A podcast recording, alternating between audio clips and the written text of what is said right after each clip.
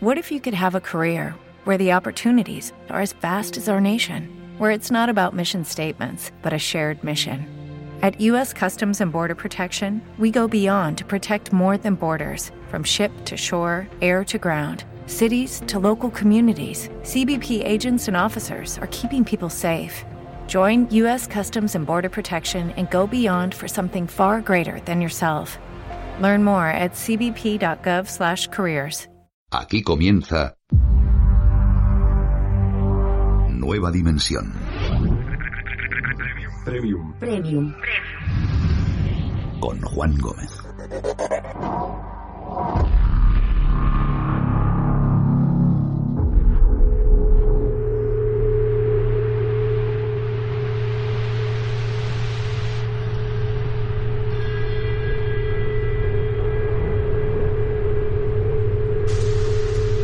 Muy buenas noches a todos, bienvenidos a un capítulo más de Nueva Dimensión Premium.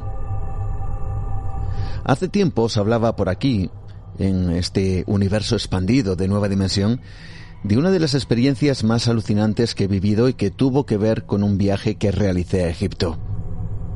En ese viaje ocurrieron muchas cosas, pero una de ellas, una de ellas en concreto, me hizo recordar algo que siempre me había intrigado desde que salieron a la palestra esos grandes misterios de la antigüedad. Por supuesto, y como no podía ser de otra forma, los relacionados con Egipto y esa extraordinaria civilización. Sabéis amigos que uno de esos enigmas aún sin resolver, a pesar de las hipótesis planteadas, es ya no solo cómo se construyeron o no las pirámides, cómo consiguieron erigirlas, sino cómo consiguieron realizar aparentemente prodigios en la piedra, cuyas, por ejemplo, marcas nos muestran lo que usaron, las técnicas tan prodigiosas o los instrumentos tan eficaces que, según parece, consiguieron incluso a día de hoy ser más eficientes que la más moderna tecnología utilizada en pleno siglo XXI. Estando en el Museo del Cairo, el viejo Museo del Cairo, uno de los sarcófagos que pudimos contemplar tenía unas características que a día de hoy, y de hecho sigue teniéndolo, unas características, como digo, que a día de hoy resultan totalmente desconcertantes. Uno de sus laterales había sido milimétricamente cortado con algún tipo de instrumental absolutamente desconocido. Lo extraordinario de ese sarcófago es que la piedra no había sido cortada en su totalidad de manera que era posible ver hasta dónde llegaba lo profundo y, lo más extraordinario, lo estrecho, lo delgado de ese corte. Tanto que el punto donde se dejó de cortar separaba de la piedra un tajo de apenas 2-3 milímetros de grosor. Un corte de unos 3 milímetros que iba de arriba abajo en más de un metro de roca. ¿Qué clase de instrumento fue el responsable de separar, de cortar la piedra, realizando ese corte semejante? Si tuviéramos que compararlo es como si una espada de una hoja muy fina hubiera conseguido no solo cortar la piedra, sino incluso pulir su interior. Desde luego esto me dejó sin palabras.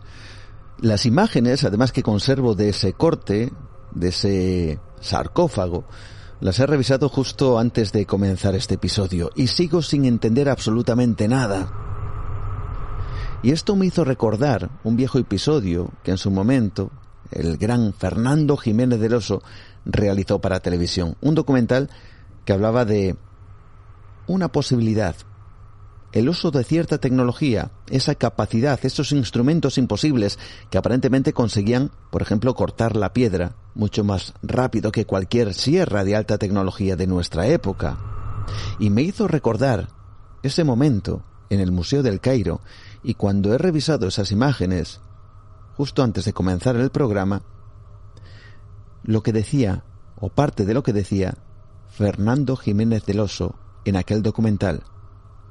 Cosas como esta. Se habla con excesiva ligereza del ajuste de piedras. Si acaso se utiliza algún adjetivo expresando la admiración hacia aquellos hábiles artesanos. La abundantísima muestra de ajustes en los que grandes superficies están íntimamente unidas son un desafío a nuestra imaginación. Las losetas del alicatado de los cuartos de baño actuales, los azulejos, están separados no menos de un milímetro y se trata de losetas de 20 centímetros de lado. ¿Cómo explicar que bloques de varias toneladas se ajusten tan íntimamente que no quepa una cuchilla de afeitar entre ellos? Otro ejemplo, los vasos de diorita del Imperio Antiguo. No están hechos con perforadoras de arco ni con sistemas primitivos. La observación minuciosa, como la que realizó Petri y otros investigadores, demuestra que las líneas de desgaste están producidas con una punta dura y su regularidad, el paralelismo entre una y otra línea, demuestra que fueron hechas con torno, con un torno equiparable a los tornos modernos.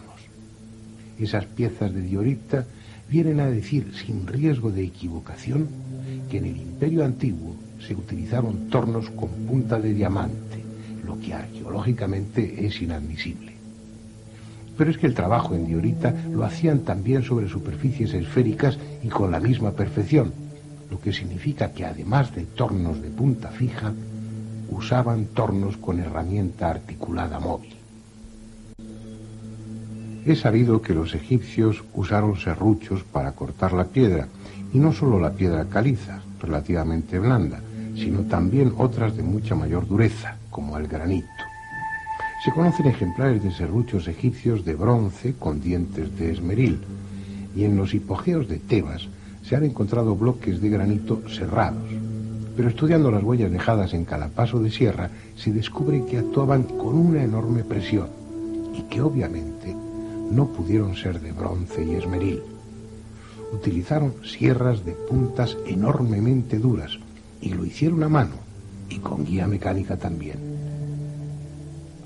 Este es el sarcófago de Diodefre, hijo o hermano de Keops. Está en el Museo del Cairo. El serrucho ha cortado ya dos tercios de la tapa. Se puede observar la superficie irregular que va dando forma al sarcófago. ¿Te está gustando este episodio? Hazte fan desde el botón Apoyar del podcast de Nivos. Elige tu aportación y podrás escuchar este y el resto de sus episodios extra. Además, ayudarás a su productor a seguir creando contenido con la misma pasión y dedicación.